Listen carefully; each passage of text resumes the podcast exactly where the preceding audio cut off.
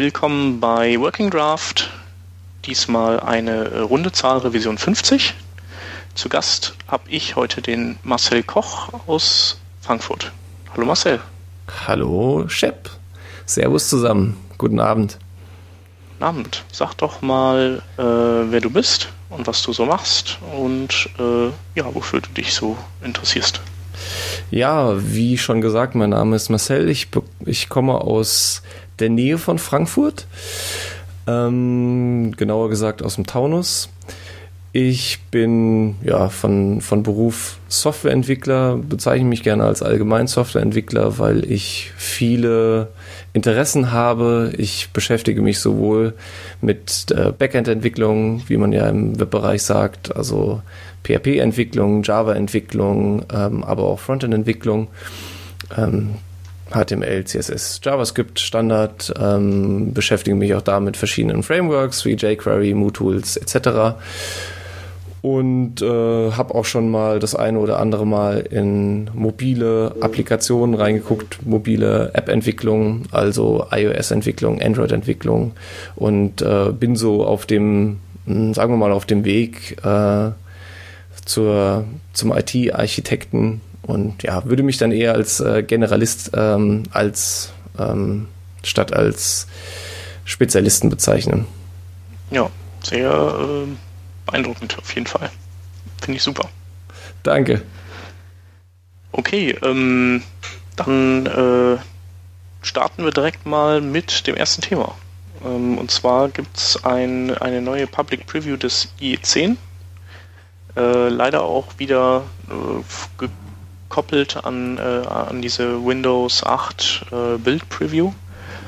Ähm, und der hat so ein paar kleine Neuerungen, also nicht mehr ganz so viel wie zuletzt. Ähm, aber eine davon, äh, die, über die können wir ja mal reden. Sehr ähm, gern. Die Neuerung, die der hat, ist, ähm, er unterstützt äh, Cross-Origin Resource Sharing, also CORS. Ähm, die File API ähm, unterstützt jetzt Binärdatenmanipulation ähm, Typed Arrays werden unterstützt, mit denen man ähm, Datenmassen schneller, also so um die viermal schneller bearbeiten kann, wenn man Glück hat. Ähm, ja, und äh, im Prinzip noch Video-Untertitel äh, in, also normierte äh, HTML5 Video-Untertitel unterstützt er. Ähm, ich würde sagen, wir schauen, wir reden mal über das Course, über das Cross-Origin Resource Sharing. Ähm, das ist nämlich äh, ein Feature oder ein, ja, äh, ein Ding, das gibt es schon was länger, aber in, in letzter Zeit ist das äh, immer wichtiger geworden ähm, und poppt das immer mal wieder so als Thema auf. Ähm, Weißt du, was das ist? Cross-Origin Resource Sharing? Ich habe mich mal kurz damit beschäftigt. Also es, es geht wohl darum, ähm, dass man auch ähm, ATEX-Requests, also äh, asynchrone HTTP-Requests, ähm, hostübergreifend losschicken kann, richtig? Ist das das? Ja, genau. Hm. Also weil du sonst ja immer, äh, sonst lässt sich der Browser ja nicht genau, wegen ja. der Same Origin Policy. Ja. Und äh, bisher hat man sich da ja immer irgendwie rausgetrickst mit äh, JSON-P. Genau. Also im Prinzip einem, einem Call auf, äh, ja, auf, auf einen fremden Server, äh, den man dann äh, oder wo der Browser dieses, äh, die, die, Antwort dann als Skript eingebunden hat und, und die das nicht als Daten ausgewertet hat. Und das geht ja, also Skripte von fremden Servern kann man einbinden ja.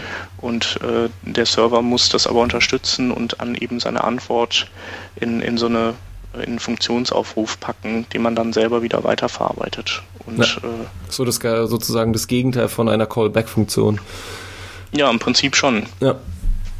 Ähm, und äh, funktioniert ja auch gut, aber ist irgendwie ja nicht so, braucht man eigentlich nicht. Ja, man, man könnte es etwas einfacher haben, aber die, die Frage, die ich mich jetzt hier, die ich mir hier bei Kors stelle, reißt man da nicht ein kleines äh, Sicherheitsloch hier rein? Wie kann ich denn noch sagen von oder wie, wie ähm, konfiguriere ich denn, dass äh, ich mir hier kein, kein offenes Scheunentor für Angreifer äh, aufstehen habe? Also Dadurch ja. gibt es ja auch ein, ein, äh, ein, Sicherheitsproblem, weil ich will, ich will ja nicht von jedem ähm, Server dann mir irgendwas runterziehen können. Also ich, oder weil wenn ich dann auf meiner Seite bin und äh, ich bin da irgendwie so ein bisschen ich bin da der böse Hacker und binde da so ein bisschen äh, JavaScript ein und hole mir dann von einer anderen Seite dann auch noch äh, fleißig äh, anderen Code und andere Daten. Ich weiß nicht, ob ich da das auf der Seite dann so wunderbar finde. Wie, ja. sich, sind denn da die, ja, sagen wir mal, wie, wie sieht denn da die Feuerwehr aus?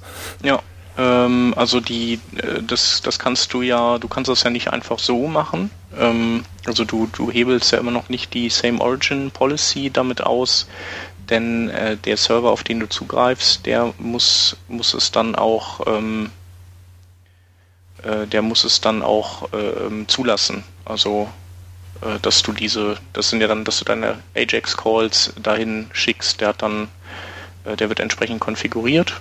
Mhm. Und ähm, nur dann funktioniert das auch. Also wenn der nicht mitmacht, dann kann, kann der Browser die, die Daten von dort nicht laden. So verstehe ich das auf jeden Fall. Mhm, aber der, der HTTP-Request, wenn also an ähm, das Problem ist ja, weil man das oder warum man das momentan nicht machen kann, liegt ja nicht am Server, sondern nur am Browser, dass er das überhaupt nicht zulässt. Wenn der das zulassen würde, wird sich doch der Server nicht beschweren, der wird dann einfach ganz brav ausliefern, weil ich kann ja auch äh, mm. so oder so den HTTP-Request abschicken, der Server guckt dann, ob er was damit anfangen kann und antwortet dann in jedem Fall. Äh, ja, also ähm, es, es, funktioniert so, du der Browser schickt dann ein äh, im Header einen Origin-Header mit, sagt äh, von woher das abgeschickt wurde.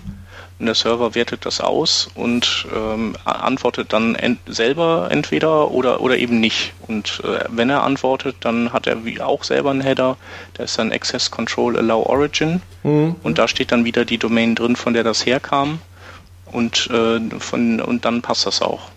Hm, okay. Ja. Ähm, genau, und der IE, der, der konnte das lange nicht. Die anderen Browser oder die, die verbreiteten Browser, die äh, unterstützen das schon was länger. Ähm, Opera nicht. Und äh, ab IE 8 gibt es ähm, gibt's wieder so ein Microsoft-Ding, das äh, heißt Cross-Domain Request das man dafür nehmen konnte. Und jetzt mhm. wird es eben ersetzt durch was, ähm, durch was genormtes. Hm, verstehe. Ja, ist zu begrüßen. Ja, ist auf jeden Fall nicht schlecht. Ähm, ähm, das hat dann, das findet dann auch Anwendungen nicht nur ähm, bei Ajax, sondern auch wenn man äh, zum Beispiel bei WebGL irgendwelche Texturen von fremden Servern lädt. Mhm. genau. Ja. Ja, es geht ja um den äh, XML HTTP Request, sehe ich hier gerade. Ja. Across Domains. Ja. Cool. Jo. Ähm, ja, nächstes Thema, was wir hier haben, äh, dreht sich auch ein Stück weit um IE, allerdings dann wieder um die älteren IEs. Und zwar ähm, gibt es ja ein, ein ja, so neues Paradigma, das derzeit ähm, ähm, ja, die Runde macht, wo man sagt, Mobile First ähm, betrifft dann auch die Gestaltung der Seiten. Das heißt also, man äh, stylt seine Seiten zunächst mal für Mobilgeräte und ähm, ähm, legt dann nochmal mit Media Queries beziehungsweise mit, mit JavaScript im HTML äh, nach und, und packt dann Layouts und Ressourcen für Desktop-Browser obendrauf. Ähm, das soll halt dazu führen, dass die Seiten auf Mobilgeräten dann schneller geladen werden und im Zweifelsfall für die Desktop-Browser dann noch ein bisschen was hinterherzuziehen wäre. Das passt auch aus meiner Sicht äh, zu dem Ansatz, den viele momentan fahren, also so viel weglassen wie möglich. Ja. Also wenn, wenn man sich den einen oder anderen Blog anguckt, dann ist es ja so, dass man ja, fast äh, froh ist, wenn man äh, dann vielleicht mal ein Hintergrundbild sieht oder mal was anderes nicht nur weiß und ähm, Typo, ja. Hm. ja. ich, ist auch eine Entwicklung, der jetzt viele nachrennen. Ich glaube, das wird sich dann auch in den, den nächsten Monaten auch wieder so ein bisschen anders entwickeln.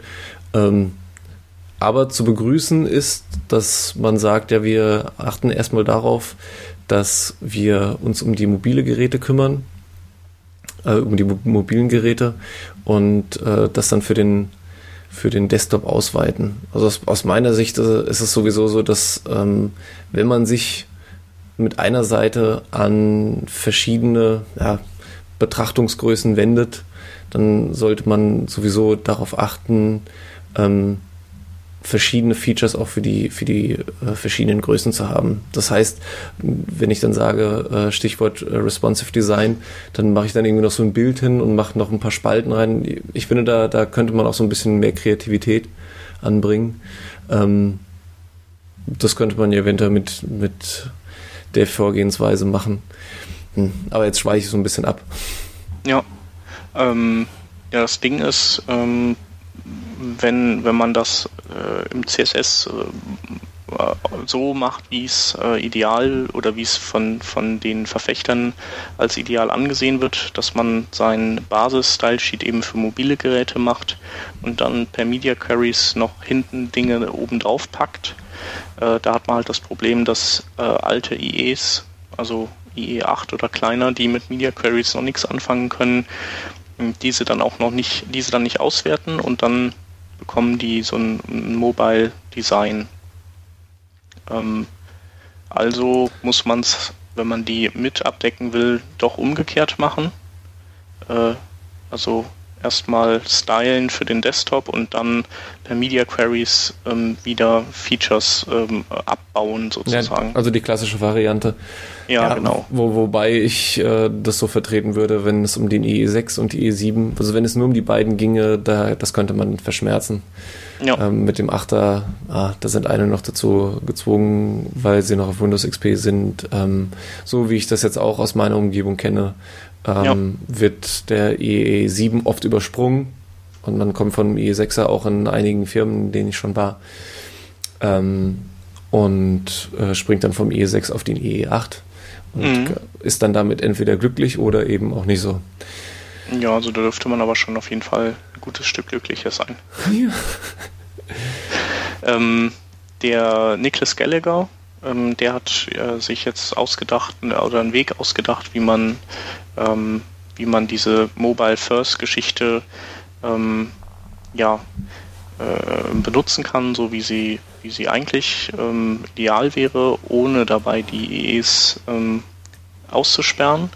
Und äh, sein Weg führt über äh, den Präprozessor SAS. Ähm, da kannst du ja hingehen und Mixins importieren oder ganze CSS-Dateien importieren an gewissen Stellen. Mhm. Äh, so wie man das halt von so äh, Backend-Sprachen kennt. Äh, also oder in PHP gibt es ja Include. Mhm. Ähm, und das kannst du halt mit SAS machen und du kannst dann hingehen und ähm, für die verschiedenen Geräteklassen deine Styles schreiben in separaten Dateien und äh, dann äh, hast du eine, ähm, hast du normalerweise immer so zwei CSS-Dateien, auch bei SAS, die du einbindest. Ähm, einmal die normale und dann noch eine mit IE-Fixes und äh, er wandelt das eben ab. Er sagt dann, die normale, die gebe ich allen außer den IEs und da habe ich Media Queries drin und in die einzelnen Media Queries importiere ich dann eben meine einzelnen SAS äh, Stylings, äh, die ich dann für diese Geräte dann jeweils vorgesehen habe und in der äh, IE-Datei, da binde ich dann die Desktop, also den Teil ein, der in die Desktop Media Query reinkommt, den binde ich halt da dann sozusagen flat ein, ohne das in eine Media Query zu packen und lasse die anderen Sachen weg. Da hat man eine Codebasis durch dieses Inkludieren, also einen einzigen Code, mhm. den, man, den man pflegen und warten muss für den Desktop. Und äh, dennoch kann man äh, dann diese Mobile First äh, Herangehensweise wählen. Ähm, ja, ist, ist gar nicht doof. Wenn ich das aber richtig verstehe, dann musst du das ja aber noch danach, nachdem du äh, die SAS eigene äh, Syntax benutzt, benutzt hast, das dann auch wieder nochmal kompilieren und nochmal übersetzen, ne?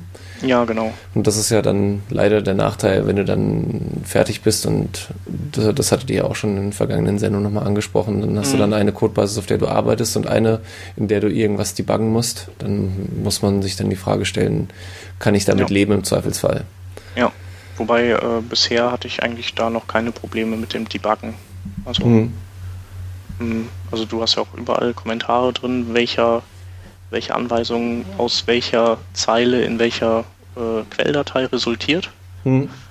Ähm, aber bisher war es auch immer klar, warum irgendwas passierte und dann. Das heißt, das SAS-Kompilat ist dann auch noch mit äh, Kommentaren angereichert, die dann aber auch noch äh, über die äh, Leitung wollen, richtig?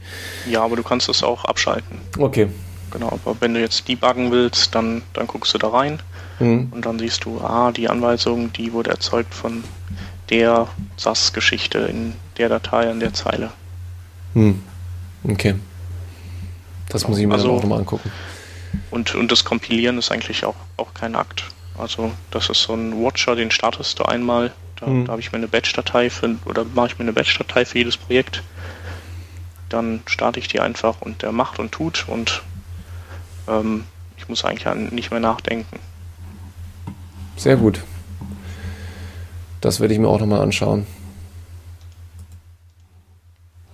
Ähm, ja, dann sind wir äh, bei CSS und können auch dann damit gleich zu dem nächsten Thema übergehen, was sich auch mit CSS und mit äh, den Vorreitern in der Webtechnologie, so wie ich das immer sehe, beschäftigt, nämlich mit äh, Opera und deren ähm, Entwicklertool Dragonfly. Da hast du noch was rausgesucht. Da gibt es jetzt einen äh, sogenannten Style Profiler. Genau. Was hat es denn da genau damit auf sich? Ähm, der, also Profiler sind ja generell Tools, um äh, meistens in Programmabläufen äh, zu äh, messen, welche Bereiche des Codes oder welche Bereiche eines äh, Prozesses ins, insgesamt, also nicht nur unbedingt äh, Programmprozess, äh, wie oft aufgerufen werden und wie viel Zeit verbrauchen mhm. und so. Wie, wie äh, stark der Footprint ist sozusagen. Genau. Äh, das ist, ist ja im Prinzip, wenn man den, äh, dieses Net Network Panel aufruft von, äh, von den Browsern, ist das ja eigentlich auch schon so eine Art Profiler, ja. der einem sagt, äh, welche Dateien wie lange und wie lange jetzt der Browser beim, mit Rendern beschäftigt war und wie lange mit JavaScript ausführen und, und so weiter. Mhm. Ähm, und äh, Opera Dragonfly führt jetzt einen äh, Profiler für eben für die Style Sheets ein, ähm, der einem grafisch dann auch sagt, welche Eigenschaften äh, oder welche, besser gesagt, welche Selektoren, also es ist momentan äh, selektorenweise aufgeteilt, ähm, wie viele Millisekunden beim Parsen eben ähm, fressen. Und äh, ja, da kann man dann äh, bestimmte Übeltäter, die, die halt äh, besonders viele Millisekunden fressen, eben finden und äh, beseitigen. Also hier ist so zum Beispiel so ein, so ein Screenshot, äh, wo ähm, die ID Footer, äh, wo in der ID Footer das ein Link, ein A äh, als Selektor drin ist und der frisst halt 0,3 Millisekunden und wird äh, 100, um die 190 Mal vom Browser abgeklappert, weil die Browser ja immer von rechts nach links dann ähm, mhm. die, die Styles, die, die Selektoren auflösen und wahrscheinlich gibt es 190 Links auf der Seite, die sie hier gemessen haben. Das heißt, dann matcht das also erstmal auf, auf die Links und dann guckt der Browser weiter. Habe ich halt im DOM-Tree darüber irgendwo äh, das Element mit, dem, mit der ID Footer. Naja, und ähm, das, äh, dieses Tool ähm, lehrt einen einfach ähm, nochmal über ähm, über den Selektoraufbau nachzudenken und ob man den nicht eventuell ähm, vereinfacht. Also oder beziehungsweise performanter macht. Keine Sternchen und direkt Klassennamen nehmen als rechtesten Punkt und nicht irgendwelche ähm, ähm Elemente, die, die halt sehr häufig auf einer Seite vorkommen können, wie diff oder oder A oder so. Das ist auch eine wunderbare Möglichkeit, um das den, den Ungläubigen dann auch noch ein bisschen unter die Nase zu halten. Ja, ähm, das stimmt. Oder vielleicht auch eine gute Diskussionsgrundlage, weil es genau. vielleicht auch nicht so langsam ist, wie man behauptet hat. Genau, also äh, meine Ansicht ist ja, dass es tatsächlich gar nicht so langsam ist, wie alle sagen. Aber ähm, ähm, klar, wenn, wenn du irgendwo Performance liegen lässt, die du leicht beheben kannst und die dir dieses Tool ganz schnell aufzeigt, dann ähm, bin ich da auch nicht dagegen. Aber ich, ich würde, würde halt nur die Selector-Performance nicht total überbewerten. Ja, das, das, das äh, erwähnt ihr ja immer wieder und bevor man sich dann um die Selector-Performance kümmert, dann kann man sich auch noch erstmal darum kümmern, dass äh, weniger Daten über die Leitung gehen. Da ist man immer gut beraten. Ja, genau. Aber trotzdem ähm, ist es sinnvoll und ähm, würde ich auch empfehlen, das zu benutzen. Ja, ist auf jeden Fall echt ein cooles Tool und äh, was ich mir jetzt nur noch, glaube ich, wünschen würde, ist, dass das Ganze ähm, noch feiner aufgedröselt wird. Also dass man vielleicht auch sieht, welche CSS-Eigenschaft äh, zu, zu, wie viel Millisekunden Repaint-Zeit führen. Hm. Also manchmal hat man ja das Problem, dass man irgendwelche, dass man reihenweise dicke Box-Shadows äh, setzt und ähm, dass die Seite dann im Scrollen immer langsamer wird und das ist ja dann einfach so, weil, weil sie so lange braucht, bis sie dann neu gezeichnet wird. Und wenn man das noch profilen könnte, dass der Profile einem sagt, so, pass auf, äh, allein 20 Millisekunden malt der an, an diesem Box Shadow rum, das wäre halt schon cool. Ja, und das, das wäre auch cool, wenn diese Funktionalität jetzt in die anderen Entwicklertools auch Einzug halten würde. Ja, definitiv. Da, ich hatte dem Paul Irish auch schon gesagt, dass ich gerne einen CSS-Profiler oder Benchmark gerne hätte für, für, für die Chrome DevTools, weil er irgendwann mal fragte, so, ja, was braucht ihr denn noch so für coole Sachen und äh, was fehlt euch denn? Und die Gelegenheit habe ich dann nicht verstreichen lassen. Und wie hat er reagiert? Äh, der hat erstmal nicht, gar nicht reagiert, weil er die ganzen Wünsche gesammelt hat. Ah, okay. Also und, und dann gab es, äh, glaube, ich weiß nicht, ob er da eine Liste veröffentlicht hatte oder ob das was anderes war, aber da waren ganz, da waren schon ziemlich viele vernünftige Sachen dabei. Genau, so ein paar andere Sachen waren, äh, dass man, dass man leichter den Local Storage direkt aus den DevTools raus manipulieren kann. Äh, sowas wäre cool. Äh, was noch? Ach ja, den, den App Cache also Offline Storage, mhm. äh, weil die halt immer noch so diffuse, nebulöse Container sind und man nur über die Optionen des Browsers da rankommt. Ähm, und das wäre halt cool zum Entwickeln, wenn man in den äh, DevTools da direkten Zugriff auf sowas hätte. Ja, würde ich auf jeden Fall beipflichten. Ja, dann. Und den, äh, diesen Dragonfly, den kann man sich auch in seinen aktuellen äh, Opera rein äh, klatschen. Das ist so ein Preview nur, also so eine sehr previewige Preview. Ähm, und offenbar, ich bin kein Opera-Experte, aber kannst du in den Optionen oder irgendwo einstellen äh, eine URL zu dem Dragonfly-Tool und äh, hier gibt es eben eine URL zu diesem zu dieser Variante mit dem Profiler. Ich finde, es gibt sowieso äh, viel zu wenige Opera-Spezialisten. Also man hört immer nur von, von Firefox oder von Chrome. Und mhm. ich bin dafür, äh, Leute benutzt mehr Opera. Ich habe das, äh, um auch zum nächsten Thema zu kommen, äh, gestern auch wieder gemerkt. Ich habe den Opera unter Windows benutzt, ähm, war auf einer Seite mit einem äh, Paginator und äh, scroll runter. Und in dem Moment bekomme ich äh, von äh, unten eine Notification, die ist so hochgefahren, so ähnlich wie man das bei Android aus der Schublade nach unten zieht. Mhm. Ähm, kam so eine, äh, automatisch von unten nach oben gefahren. Wenn Sie auf die nächste Seite springen wollen, drücken Sie einfach nur Space. Ähm, das geht wohl offensichtlich auch bei anderen Browsern wie Chrome, ähm, aber ich fand diese wunderbar Benutzer ja, benutzerfreundliche Meldung, die kurz aufgepoppt ist. Ich äh, habe sie kurz gesehen. Ich konnte es sofort benutzen. War, war ich wirklich begeistert. Und ich bin auch ähm, allgemein von, von Opera begeistert, auch von dem Mail-Client. Also ich kann nur sagen, äh, man sollte sich das äh, mal öfter angucken und sollte auch nochmal darüber nachdenken, ob man den nicht öfter einsetzt, als man es äh, schon tut. Ja. Ähm, ich habe dann nochmal versucht herauszufinden, ähm, wie Opera das macht. Also wie äh, Opera herausfindet, ähm, auf welche Seite er denn springen soll, wenn ich jetzt äh, Space betätige. Es gibt ähm, die, das eine oder andere Firefox-Plugin, das das auch nachahmt. Also wenn ich ähm, unten auf der Seite bin und dann Space drücke, dass ich dann auf die nächste Seite komme.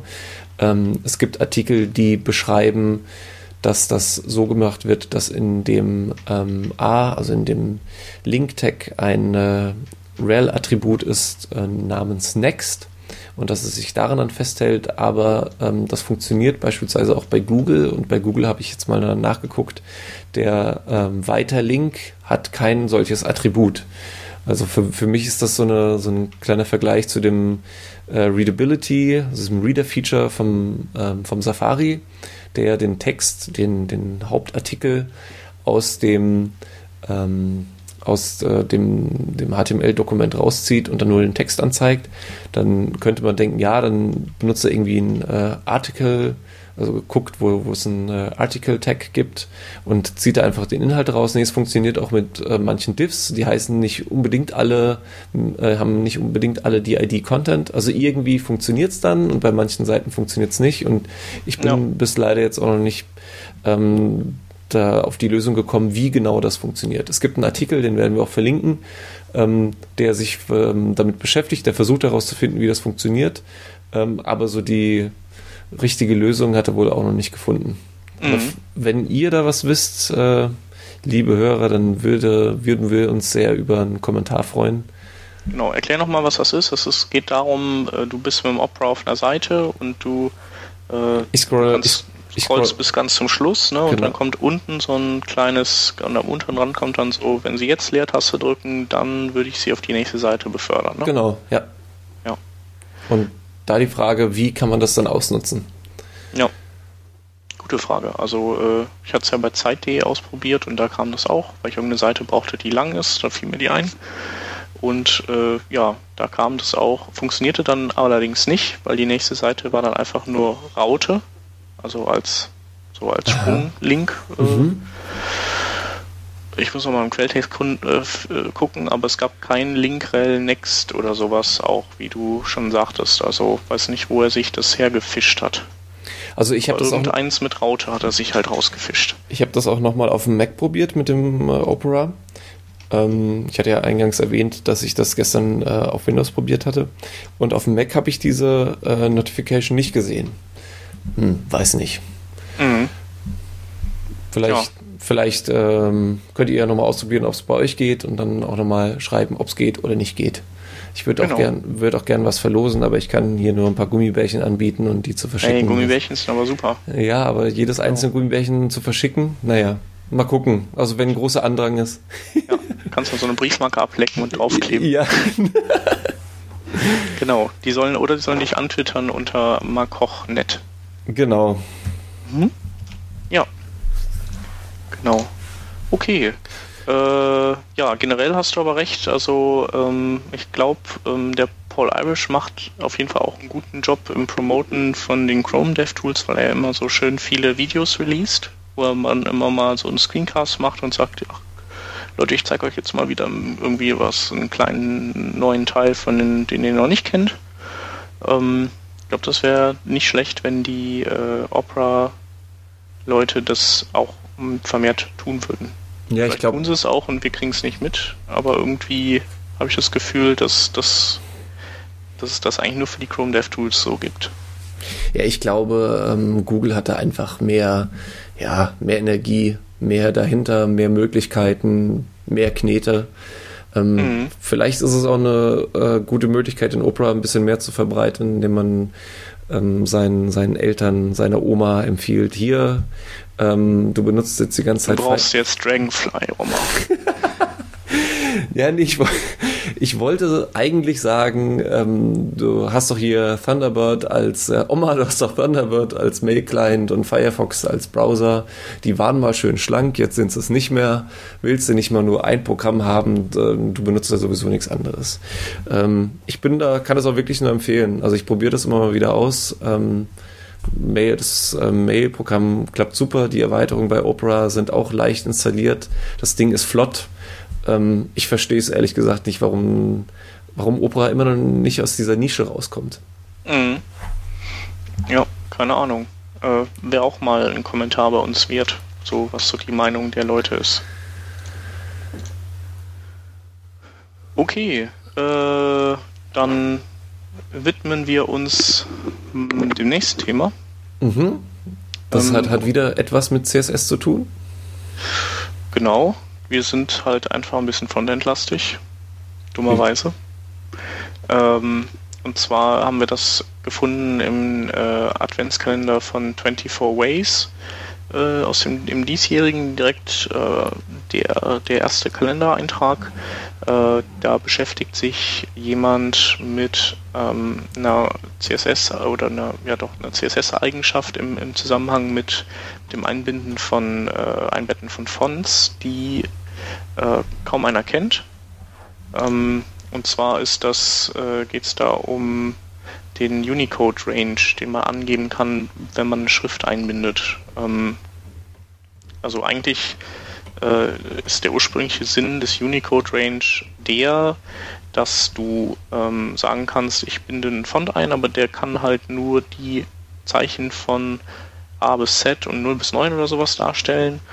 Und der Browser weiß dann, äh, okay, wenn ich jetzt irgendwelche Zeichen habe, die, die halt ähm, über dieses Maß hinausgehen, dann lade ich auch zusätzlich den zweiten Font, wenn es denn einen zweiten, also einen Alternativfont gibt, in dem Font-Stack. Und äh, also der Browser kann dann darüber und anhand des, des äh, Contents, auf den er trifft, regulieren, wie viel Fonts er runterlädt. So, das ist vielleicht mal so die, die grundsätzliche Idee dahinter.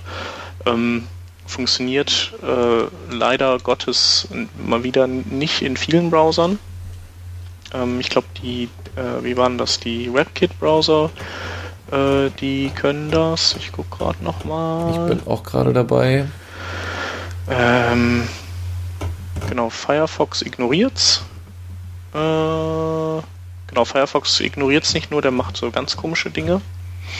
Mhm ja, auf jeden Fall die, die Unterstützung ist nicht riesig. Ähm, was jetzt an dem Artikel interessant ist, äh, er nutzt das, also der, der Autor äh, verwendet dieses Feature ähm, in einem anderen ähm, Kontext und zwar um äh, einzelne Zeichen mit anderen Schriften zu versehen in seinem Text. Zum Beispiel das kaufmännische und ähm, da gibt es oft diese Seiten, die das kaufmännische und dann in einer separaten Schrift ähm, abbilden, die dann einfach ein bisschen schöner geschnörkelt ist. Und äh, das kann man halt mit Hilfe dieser Unicode-Range-Geschichte auch erreichen, indem man sagt, äh, ich habe hier einen Font und lieber Browser, äh, dieser Font kann nur das kaufmännische und darstellen. Und ähm, dann hat man eine zweite normale für Schrift für den Rest äh, als, als zweite Schrift in dem Font-Stack und der Browser lädt dann eben beide Schriften und äh, auch wenn die erste Schrift vielleicht mehr Zeichen tatsächlich beinhaltet, hält er sich an den Unicode-Range und zeichnet nur dieses kaufmännische und in dieser Schnörkelschrift. Und für alle anderen Zeichen, also den Rest quasi, fällt er dann äh, auf die alternative Schriftart zurück ist etwas mit Vorsicht zu genießen, finde ich. Also für äh, Symbole kann ich das sehr gut nachvollziehen. Ähm, aber wie, wie ist es denn jetzt, wenn ich, ähm, sagen wir mal, ich habe einen Fließtext mhm. ähm, und ich habe Schrift A und äh, in Fließtext A ähm, sind auch nur Zeichen enthalten, die auch von Schrift A unterstützt werden. Mhm. So, jetzt habe ich einen Schrift ähm, ein, ein Text B und da sind Zeichen drin, die ähm, nur komplett von der Schrift B abgedeckt werden. Mhm. Ist es dann so, dass der komplette Text dann ersetzt wird oder nur die Zeichen? Weil es ist ja so, wenn ich auf der einen Seite bin, also sagen wir mal, mhm. ich bin auf einem, ähm, auf einem Blog, dann lese ich den einen Artikel durch, der hat die ähm, die Schriftart, der, die Font. Und ähm, dann klicke ich auf Weiter, vielleicht auch im Opera mit Space. Bin auf der. Natürlich. Auf, genau, bin auf dem nächsten Artikel und dann habe ich plötzlich eine andere Schrift. Also, das fände ich sehr unschön. Also, das, das würde Gut, auch. aber das regelst du ja über das Unicode Range.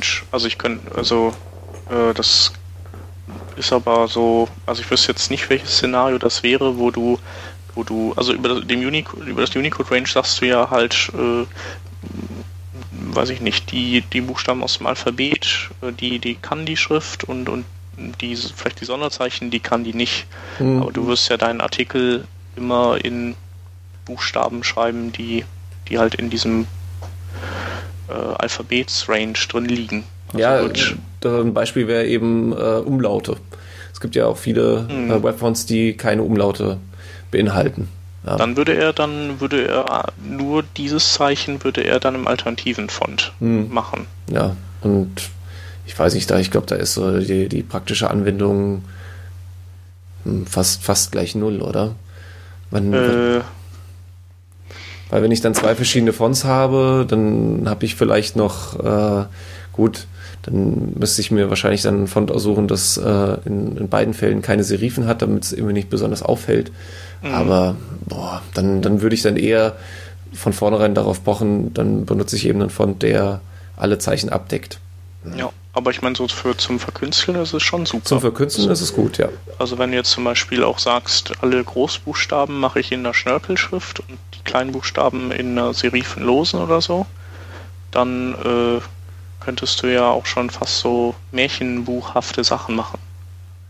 Das ist richtig. Nur kann ich äh, dann auch sagen, ich mache alle.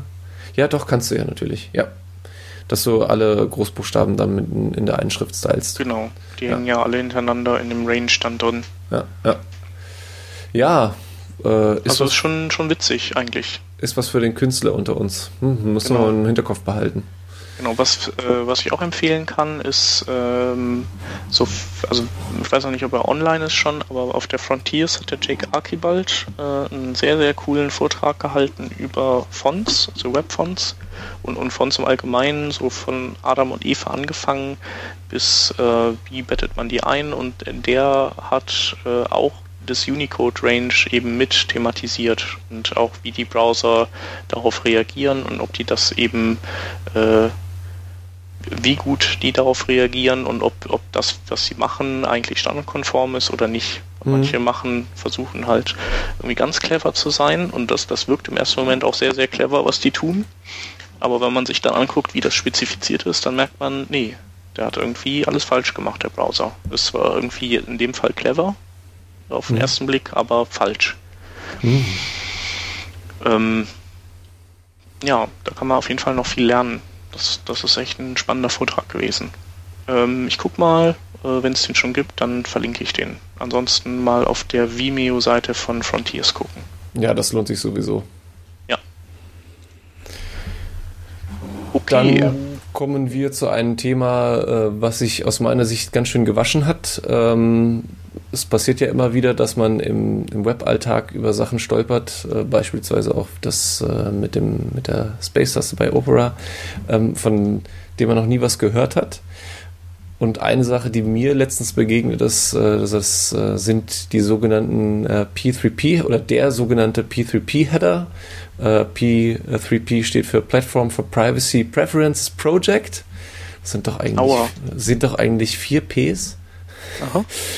Ähm, und die Idee dahinter ist, ähm, dass ein, ein Webserver sich gegenüber dem Browser ähm, sozusagen identifizieren kann oder, oder autorisieren kann und ähm, vermitteln kann, Entschuldigung, was mit den privaten Daten, die man dann auf der Webapplikation, auf der Webseite als Server, was man denn damit macht.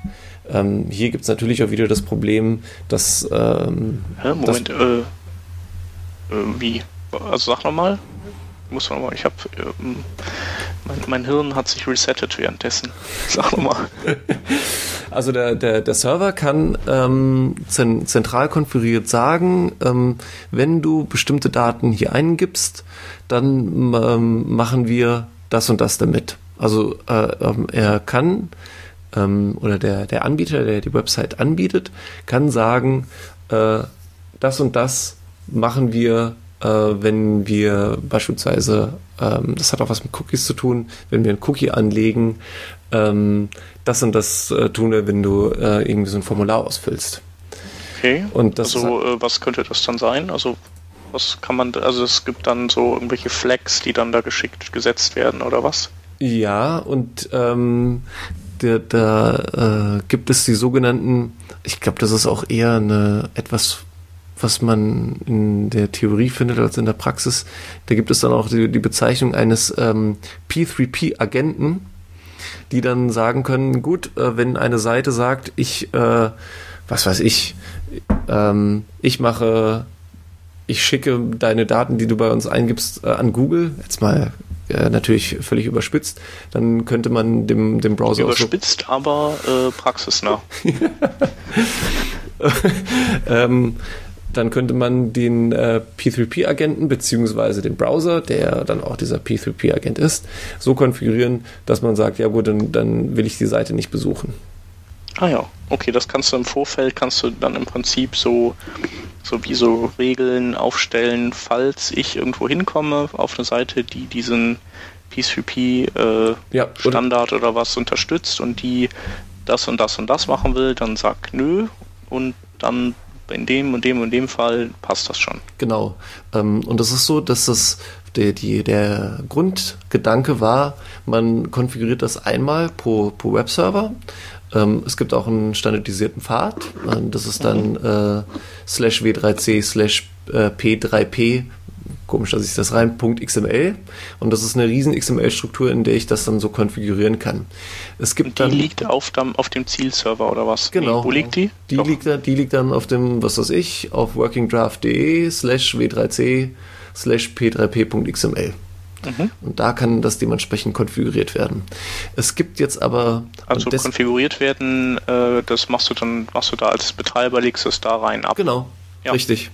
Ähm, und jetzt fragt sich der eine oder andere vielleicht, wie bin ich denn darüber gestolpert? Ich bin insofern darüber gestolpert, dass ähm, diese äh, P3P-Header, weil letzt habe ich ja nur von diesem Profil, also das ist ein Profil, das sich der Server äh, hinlegen kann, gesprochen. Ähm, es gibt aber auch die Möglichkeit, dass der Server das nicht zentral macht äh, über eine Datei, sondern dass der Server das auch bei einer äh, HTTP-Response mitschickt. So. Mhm.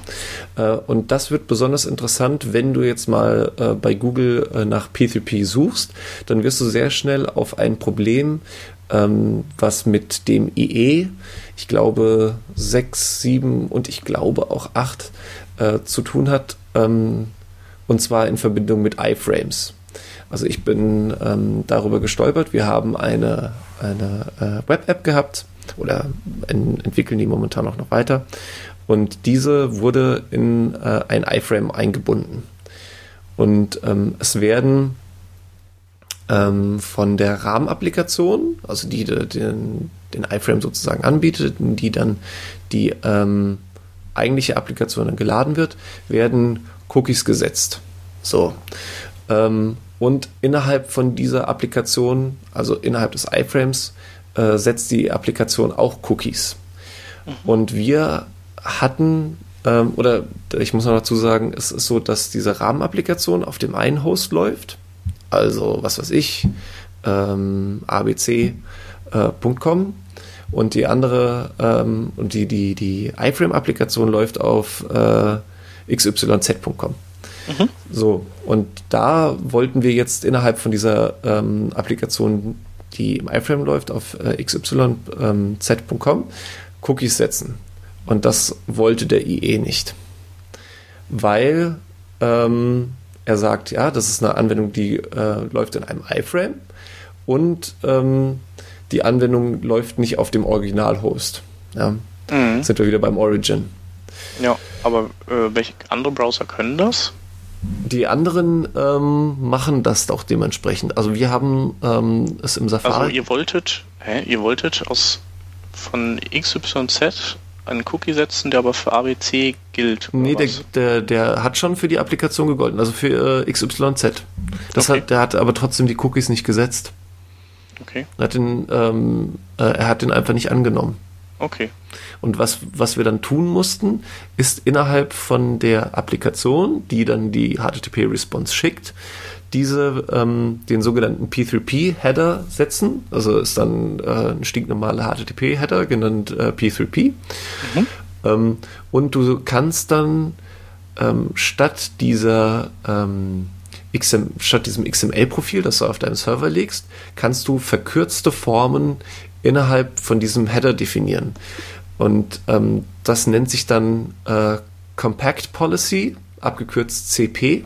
Und du hast dann einen String, ähm, den du in den Inhalt von diesem äh, Response-Header schreibst, in diesem P3P. Und der sieht dann aus ähm, CP gleich äh, Anführungsstriche und dann schreibst du dann deine äh, Profile rein. Mhm. Ähm, welche das jetzt im Einzelnen sind und welches im Einzelnen gibt es, ich glaube, das würde dann hier den Rahmen sprengen. Und äh, es ist auch höllisch kompliziert, wenn man sich wirklich ernsthaft damit ähm, beschäftigen möchte. Aber ihr ähm, musstet dieses Ding setzen, damit der IE dann auch ein Cookie setzt. Genau. Ja. Also es sieht hm. dann sieht dann beispielsweise so aus, dass. Ich hätte eher gedacht, dass das, dass wenn man so ein, sowas äh, schickt, dass dann vielleicht eher, weil das ja eigentlich nicht so normal gibt es den ja nicht. Da hätte ich ja eher gedacht, dass man mehr Probleme hat, wenn man den nicht, äh, wenn man den mitschickt, als wenn man den nicht mitschickt. Ja, du erlaubst dem IE dann sozusagen etwas, was er von ähm, Default aus nicht macht. Es hat dann auch mit mhm. äh, den, den Sicherheitsoptionen, da gibt es ja diese verschiedenen Level, die mhm. man in den sehr äh, übersichtlichen Internetoptionen beim IE einstellen kann. Es hat dann auch damit zu tun, wie der, das dann bei dir eingestellt ist. Ähm, aber in dem Standardwert, so viel ich weiß, oder mit der Standardeinstellung funktioniert diese Konstellation nicht. Und ähm, also ich kann jetzt so, so ein Beispiel sagen, du, du, schreibst dann in diesen Header rein CP gleich, äh, Anführungsstriche und dann verschiedene ähm, Abkürzungen, drei, drei Buchstaben Abkürzungen, äh, beispielsweise ähm, All oder DSP. Äh, mhm. Und es gibt dann, das Lustige ist, wenn du dann in, im, im Internet mal suchst und die verschiedenen Foren durchforstest, dann siehst du immer einen String, der empfohlen wird und ähm, ich habe dann so ein bisschen den Eindruck, dass keiner sich nochmal darum geschert hat, was dieses String eigentlich bedeutet. Man weiß nur, wenn man das mitschickt, dann funktioniert's. Mhm. ja, okay. ich habe mich da versucht. Das ist wahrscheinlich der offen wie ein Scheunentor-String. Ja, wahrscheinlich, ja. Ähm, ich habe mich da versucht, ein bisschen einzulesen, ähm, habe dann aber jetzt äh, das nur weit, äh, so weit äh, nur verfolgt, dass ich dann rausgefunden habe, okay, CP steht dann für Compact Policy und die anderen Sachen mhm. äh, sind dann Abkürzungen für die Geschichten, die du innerhalb dieser XML, die du auch auf deinen Server legen kannst, auch konfiguriert kannst. Mhm. Es gibt mhm. dann auch eine Seite, die verlinken wir auch, da wird das äh, alles nochmal ausführlich erklärt, also welche Abkürzungen es da gibt. Ähm, und dann muss man dann, wenn man das denn unbedingt machen möchte, noch so ein bisschen Transferleistung bringen und sich dann daneben nochmal die ähm, Beispiel für diese XML-Konfiguration legen. Mhm. Also sehr und, äh, interessant. Das wird wahrscheinlich gar nicht von anderen Browsern generell unterstützt als dem IE, oder? Ich habe jetzt mal hier in die Wikipedia-Seite reingeguckt und äh, da ähm, die nehmen schon Leute, die sagen, das ist ja irgendwie ein Scheißstandard. So, lass uns den irgendwie weghauen. Ich glaube, dass das Ding auch sehr alt ist ähm, mhm. und dass die anderen das einfach ignorieren. Also hier als, ähm, als Beispiel wird ähm, von Mozilla, von sogar von dem Netscape Navigator und von dem IE6 gesprochen. Ja, mhm. ja ich sehe hier gerade, P3P was developed by bei W3C and officially recommended on April 16, 2002, also neun Jahre. Ja, es, es gibt auch eine offizielle äh, W3C-Dokumentation dazu. Das kann man sich alles antun und naja, also ich glaube, am wichtigsten ist es, wenn man ähm, mal, wenn man möchte oder auch nicht, mal mit ja. einem iFrame zu tun hat, mit einer Web-App. das merken, ne? Genau. Dass man weiß, okay, wenn der Cookie nicht gesetzt wird, dann, ach, da war doch irgendwas mit äh, P3P. Ja cool. Wir können natürlich auch diesen String, den wir verwendet haben, nochmal veröffentlichen. äh, du kannst ja mal hier in, das, in die Shownotizen einen, einen Link noch reinpacken zu, ja, das zu, dieser, zu dem String, den es irgendwo gibt. Ne, hat es ja gefunden. Genau, das mache ich noch. Mhm, cool. Okay. Ja, dann äh, lass uns zum äh, letzten Thema im, in unseren Schaunotizen springen. Äh, und zwar berichtet die äh, ZDNet oder das ZDNet ähm, darüber, dass äh, Firefox möglicherweise ähm, ohne Finanzierung dasteht oder Mozilla mittlerweile. Ähm, denn äh, das war ja so, dass äh, eigentlich der, die, die, die Hauptfinanzierung äh, über Google äh, kam, ähm, weil die ein, ein, Abkommen hatten mit Google, dass Google die Standardsuche ist, die in Firefox verdrahtet ist.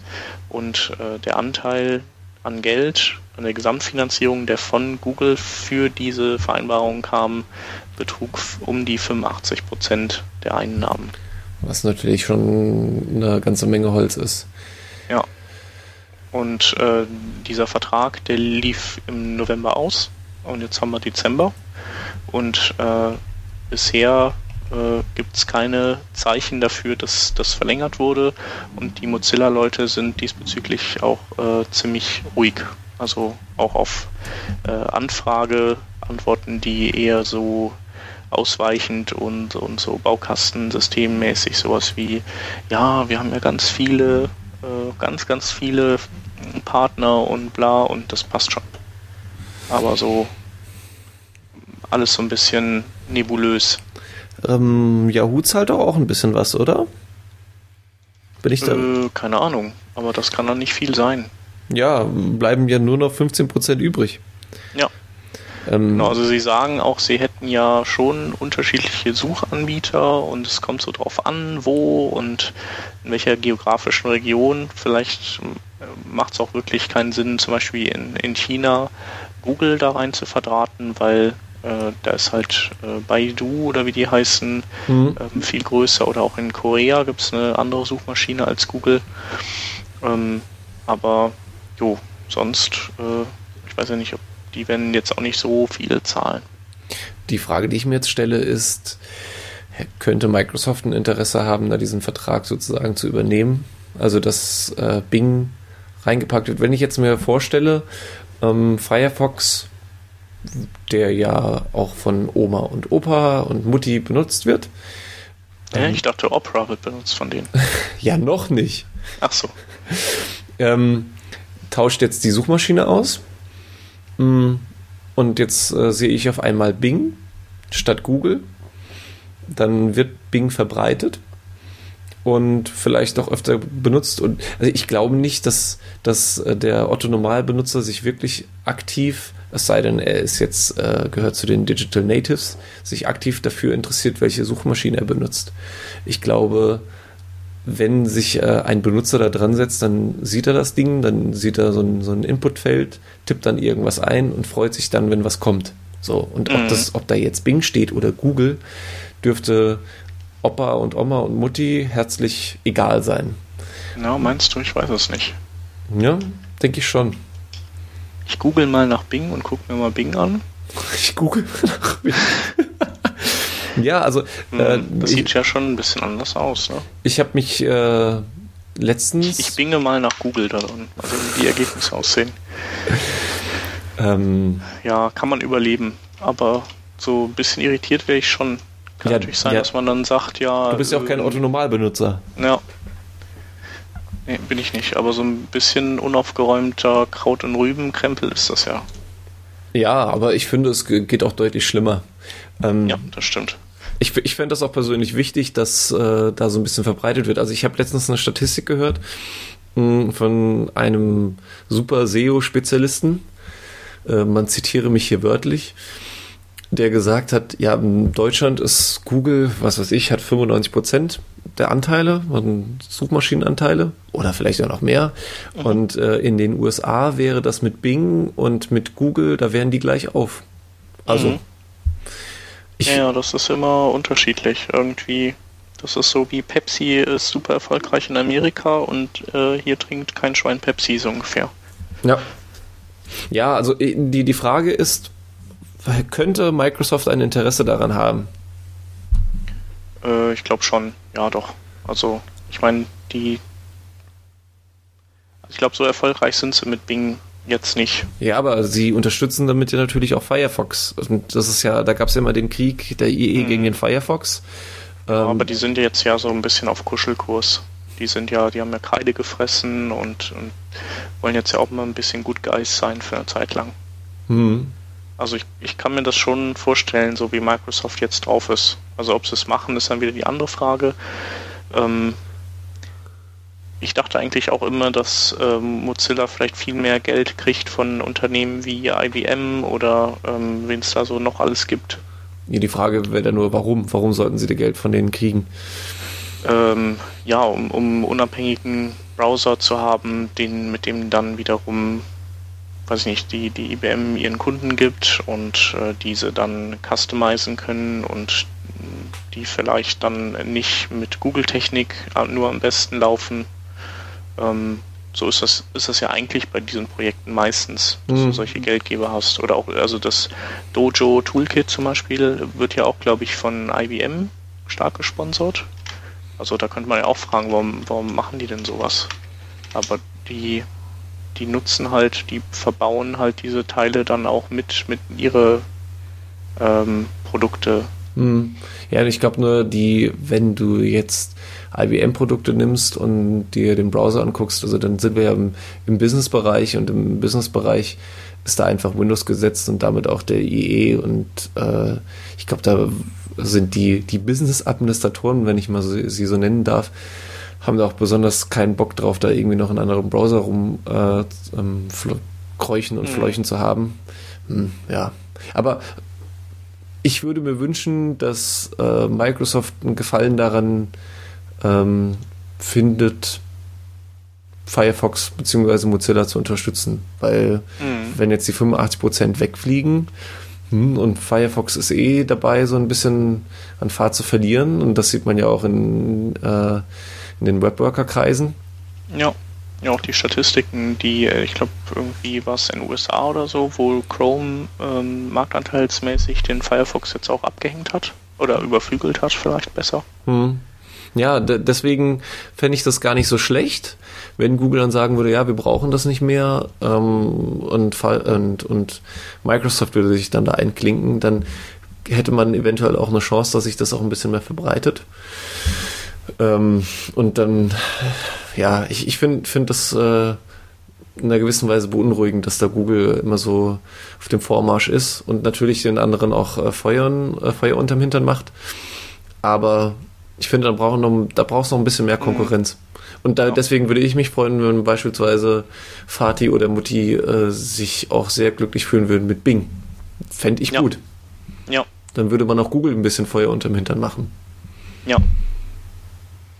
Nee, hast du schon recht. Gut. Ja, müssen wir mal einfach gucken, wie es weitergeht. Also, äh, die müssen ja irgendwann auch mal laut geben, äh, weil wenn so viel Geld nicht mehr fließt, dann, dann können die ja auch nicht mehr lange ähm, durchhalten und nichts sagen dabei. Wann sagtest du jetzt nochmal, ist der Vertrag ausgelaufen oder läuft aus? Äh, der ist letzten Monat, also bis inklusive letzten Monat ja. ging der wohl und. Ja. November hast du gesagt, ne? Ja, ja hm. genau. Ja, da bin ich immer gespannt. Ja.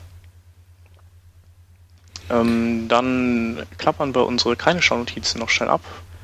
Äh, ich habe mal äh, eine Liste von Adventskalendern zusammengesammelt. Äh, sieben Stück an der Zahl habe ich gefunden.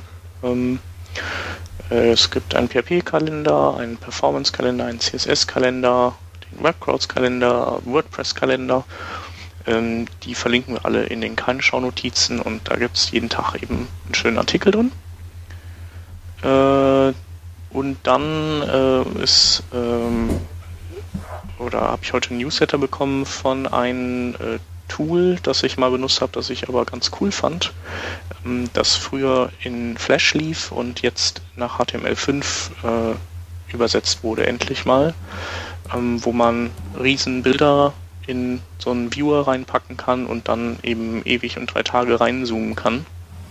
Also schön für so Produktdarstellungen und so, wo man dem Betrachter so ermöglichen will, sich Details anzugucken.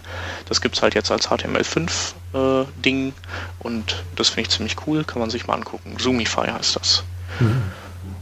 Und dann hast du noch was. Genau. Ähm, wir waren ja vorhin äh, bei Chrome und da gibt es eine wunderbare Extension und zwar für Syntax-Highlighting. Also ähm, ich habe momentan sehr viel ähm, mit langen JSON-Antworten von, vom Backend zu tun, ähm, möchte die dann noch im Browser mir nochmal angucken. Und ähm, im Firefox ist es ja so, wenn man Firebug benutzt äh, und das dann auch überträgt per, per Ajax, äh, hat man dann eine schöne Darstellung von dem JSON-Objekt. Äh, bei Chrome ist dem jetzt nicht so, aber es gibt da eine Abhilfe und zwar eine Extension, die nennt sich Site. Und ähm, die hat Unterstützung nicht nur für JSON und für JavaScript, sondern für alle möglichen Sprachen, die man sich vorstellen kann. Also das äh, das fängt bei äh, C und C an und hört bei Ruby auf. Mhm. Und man kann wirklich dann jeglichen Quelltext, den man sich vorstellen kann, wunderbar dann in äh, Site sich angucken im, im, Browser. Also wenn man beispielsweise sich auch irgendwie ein anderes Open Source Tool mal über GitHub oder irgendwas anderes zieht und da mal reinschnuppern möchte und man hat jetzt nicht gerade ähm, den Texteditor zur Hand, den man sonst äh, hat, ja, dann wird man wahrscheinlich auch keine Extension installieren, aber auf jeden Fall könnte man das damit tun. Ähm, mhm. Und das wird äh, wunderbar dargestellt. Ähm, kann ich sehr empfehlen. Okay. Aber, aber, eine Sache kann ich noch zu sagen, ich hab, benutze es äh, die ganze Zeit ähm, unter Windows und äh, offensichtlich funktioniert das Ding nicht unter Mac. Aus welchem Grund auch immer. Also da wäre ich auch für Anregungen und für Ausprobieren dankbar. Und wenn es bei dem einen oder anderen funktioniert, dann würde ich mich freuen, wenn ich da eine Rückmeldung bekomme und dass es dann doch funktioniert, weil bei mir ähm, klicke ich auf den ähm, auf den Button beziehungsweise öffne dann eine, eine JSON-Datei, aber da passiert dann überhaupt nichts. Unter Windows kein Problem. Hm. Okay, ja. Äh, sollen die auf jeden Fall Bescheid geben. Das wäre toll. Ja, prima. Dann sind wir durch mit der 50. Working Draft Folge. Revision, wir, hätten, wir, hätten, wir hätten eigentlich noch so einen Sound einspielen müssen, irgendwie so Korken knallen oder so. Ja, das stimmt. Nee, das, das muss, kann ich aber nicht. Bin ich zu doof für. Das muss der Markus machen, wenn er es zusammenschneidet. Aber der vergisst das sowieso. Genau, deswegen bleibt die Revision 50 eine ganz normale Revision. Und das ist auch okay so. Gut. Ja, ähm, vielen Dank dir. Vielen Dank für die ähm, Einladung, hat mich sehr gefreut. Ja, sehr gerne. Und ähm, das machen wir auf jeden Fall nochmal. Äh, haben mal ganz viele Gäste, wo wir sagen so, ja, jetzt müssen wir mal hier und da. Ähm, vielleicht schaffst du ja auch mal einzuspringen, wenn irgendwie einer wegbricht. Das ist dann immer meistens der Grund, warum wir einen Gast haben, weil Peter halt irgendwie auf Achse ist und, und Markus dann irgendwie verschollen. Ähm, und dann, dann muss man ganz schnell so, wen kann man fragen, wen kann man fragen und dann hau ich dich nochmal an.